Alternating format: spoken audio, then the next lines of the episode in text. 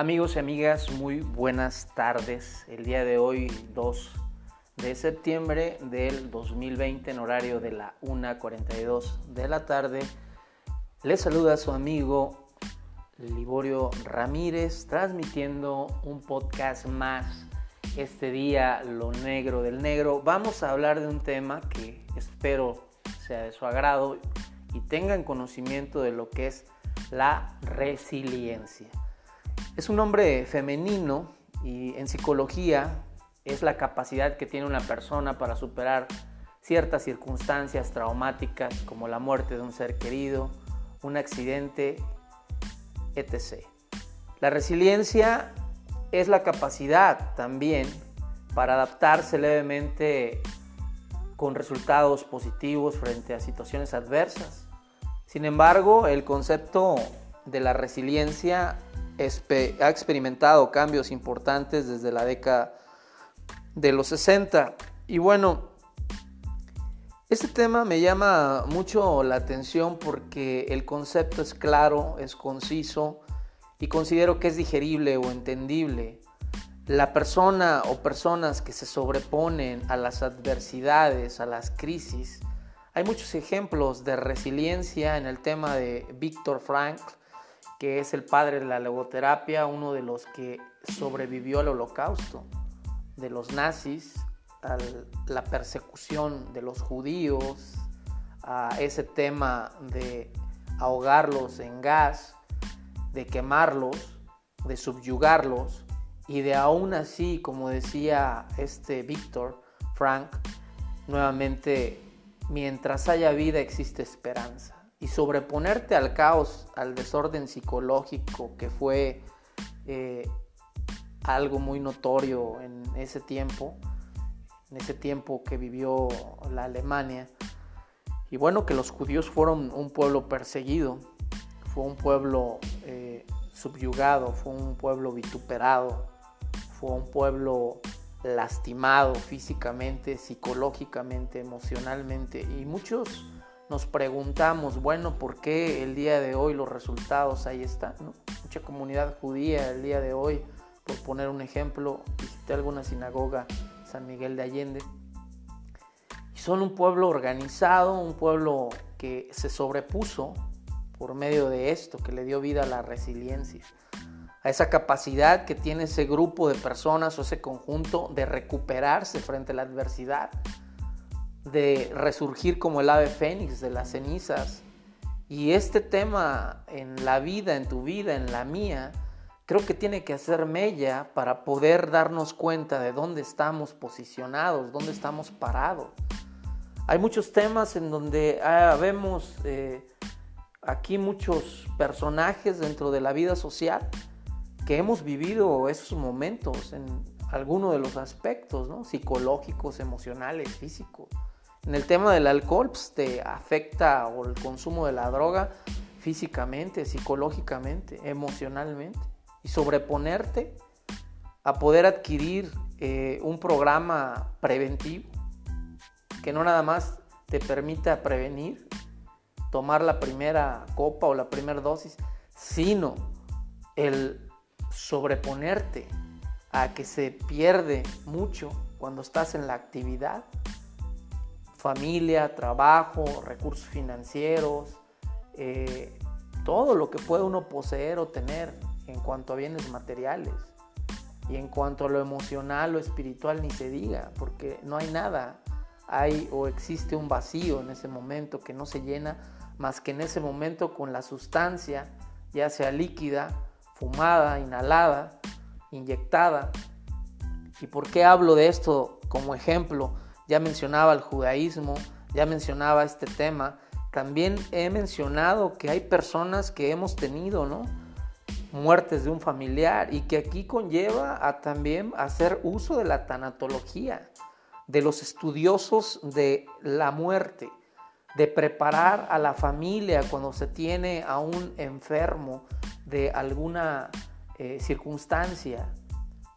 Y bueno, habrá que preparar a la familia para ese, ese evento que suceda cuando llegue, cuando tenga que partir esa persona, que desencarnar, estar preparado psicológica, emocionalmente y físicamente, por supuesto. Lo digo porque no nada más es nutrir la parte psicológica, la parte emocional de sensaciones, sino saber cómo tomar esa emoción de la manera más adecuada.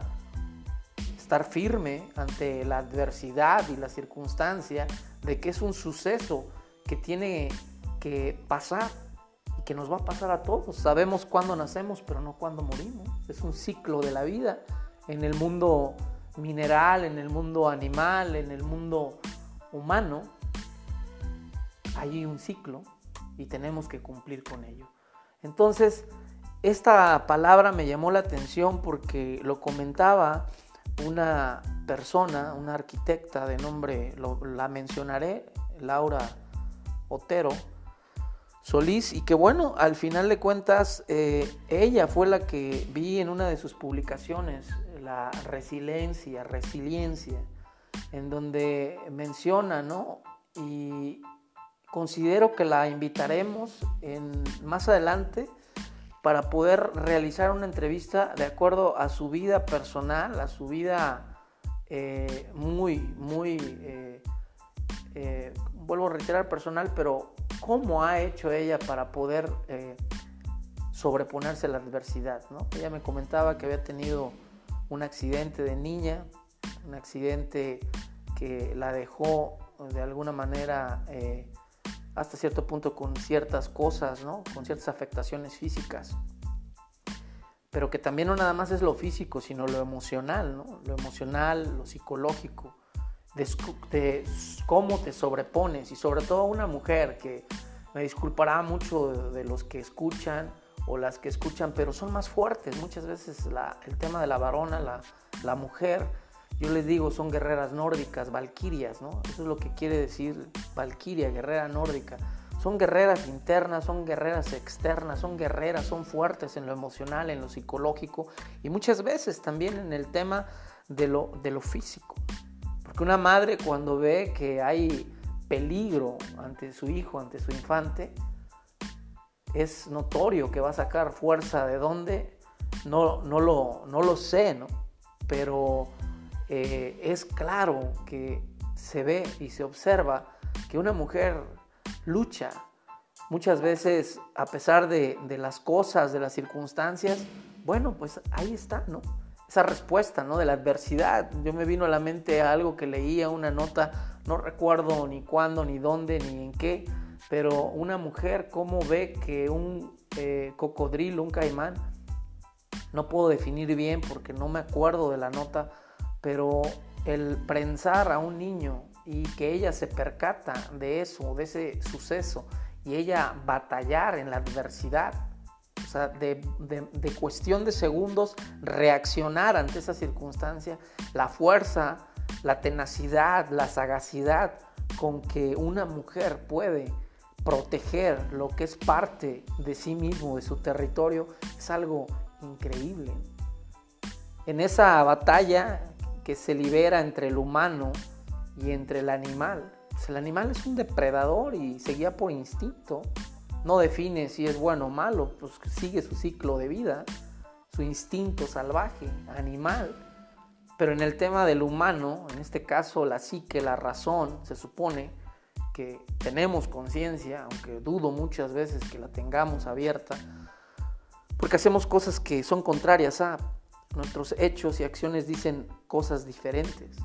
Pero en ese sentido, yo creo que reacciona la conciencia y dice, pelea por lo que es tuyo. Y en este caso, el reino humano se impone sobre el reino animal. Entonces, ese es un ejemplo claro de lo que yo menciono dentro de este tema tan interesante de lo que es la parte de este este haber, ¿no? La adversidad también en el tema de Gandhi, me viene a la mente, es que iba en un vagón de tren, abogado de profesión, lo bajan porque decían que esos vagones no eran para gente de color. Y lo botan en una estación del tren decía que era abogado, se identifica con los policías o la gente de seguridad, dice soy abogado y bueno, pues al final de cuentas represento y trabajo ¿no? para, para, para la colonia inglesa. No les importa por el tema del racismo, dicen, ¿sabes qué? Estos vagones son para gente blanca, no para gente de color. Al igual como en esos momentos no se le permitía a la gente de color eh, caminar libremente por las banquetas. Tenía que bajarse y, hacer el, tránsito eh, vía calle. Entonces ahí está el tema nuevamente de la resiliencia, el tema de esa capacidad que tiene esa persona de que en la crisis, en la adversidad, él observó no el resentimiento ni el coraje, sino observó la oportunidad de ser una persona que descubrió en base a eso sobreponerse y dar una lección de vida en la India, de que se puede cuando se quiere. Y es una cuestión de voluntad. Ya lo decía, hoy leía hace un momento a Friedrich Nietzsche. Y bueno, pues al final de cuentas él habla sobre algo que es también importante, que es interesante dentro de lo que fue su pensamiento. Y tiene mucho que ver con esta parte, lo menciono, porque Federico Friedrich Nietzsche, eh, que nació en Rockenlutz, en Alemania, en octubre del 1884, el día 15, tenía un pensamiento muy peculiar y decía y sostenía que todo acto o proyecto humano está motivado por la voluntad de poder. La voluntad de poder no es tan solo el poder sobre otros, sino el poder sobre uno mismo, algo que es necesario para la creatividad, creación, señores. Tal capacidad se manifiesta en la autonomía del superhombre, en su creatividad y su coraje.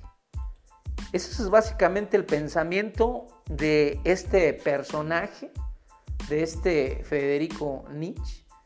Y bueno, pues al final de cuentas cambia y fue una persona que quiero pensar que hizo un cambio él para poder expresar todo esto, porque nadie da lo que no tiene, es un principio rector. Fue un notable y polémico filólogo y filósofo alemán, autor de obras Así habló Zaratustra, La voluntad de poder, El origen de la tragedia. Y bueno, pues al final de las cosas, habemos dentro de la sociedad hombres y mujeres que encabezamos las filas de gente que liderea y que se ha sobrepuesto a las adversidades y a las crisis, no solamente financieras, emocionales, psicológicas, las físicas también. Hay gente que ha estado enferma por mucho tiempo. Un pasaje que me viene a la mente, y no estamos predicando, no soy predicador, no soy preacher, pero algo que me viene a la mente es Job. Job. Job fue probado en la fe. El viejo Job, después de tener de ser acomodado, de tener tierras, de tener ganado, una familia, hijas, las más bellas, de acuerdo a lo que expresa el libro de la vida, así le llamo, porque muchos se ofenden si le, llamo de la otra manera, le digo, uno de los 66 libros que compactan ese compendio, decía alguien, historias primitivas, pero dentro de esas historias primitivas, ahí está el matiz de la efectividad de lo que menciona Friedrich Nietzsche, la voluntad.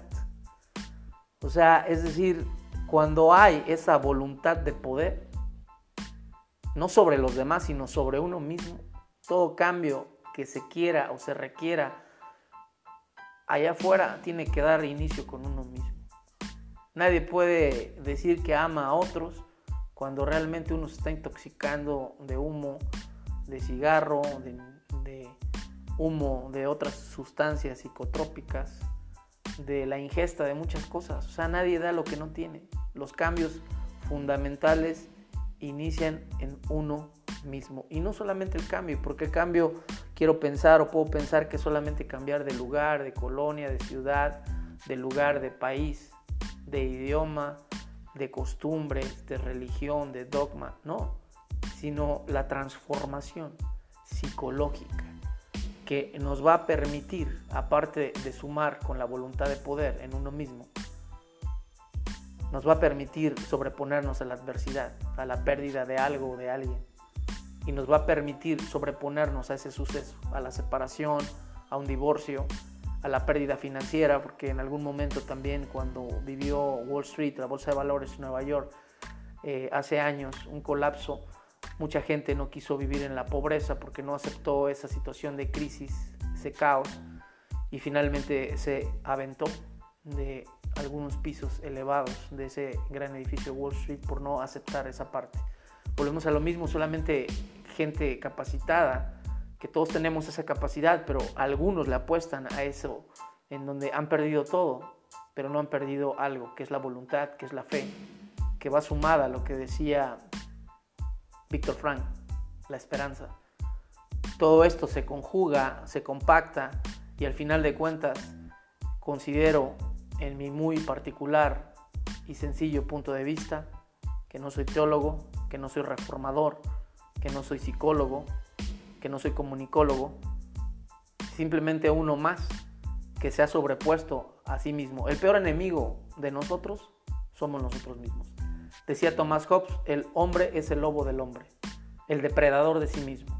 El primero que finca obstáculo en la adversidad es uno mismo. El único que no quiere salir avante o adelante es uno mismo. La piedra de tropiezo del hombre es el mismo hombre. Y no hay animal intelectual que vuelva a reincidir dos veces sobre la misma causa o caer en el mismo agujero el mismo hoyo, más que el mismo hombre. Y se tiene que aprender por dos formas. Una, con conciencia despierta o dos, con dolor. Cualquiera de las dos es funcional. Muchos, el 80 o 90%, estamos del lado del dolor. Así es como aprendemos. Decían que la sangre, la letra con, con sangre entra, y es cierto. ¿no? Ahora ya hay muchas cuestiones que sobreprotegen los derechos humanos y demás y todo ello. Pero pienso que somos más frágiles en todos los aspectos, físico, en el aspecto psicológico, emocional. Y anteriormente decían los viejos, grandes viejos, la madera de antes era mejor. Y le apuesto eso. Le apuesto y estoy seguro de que efectivamente el promedio de longevidad tan solo en eso, simple y sencillamente, no necesitamos ahondar en tanto.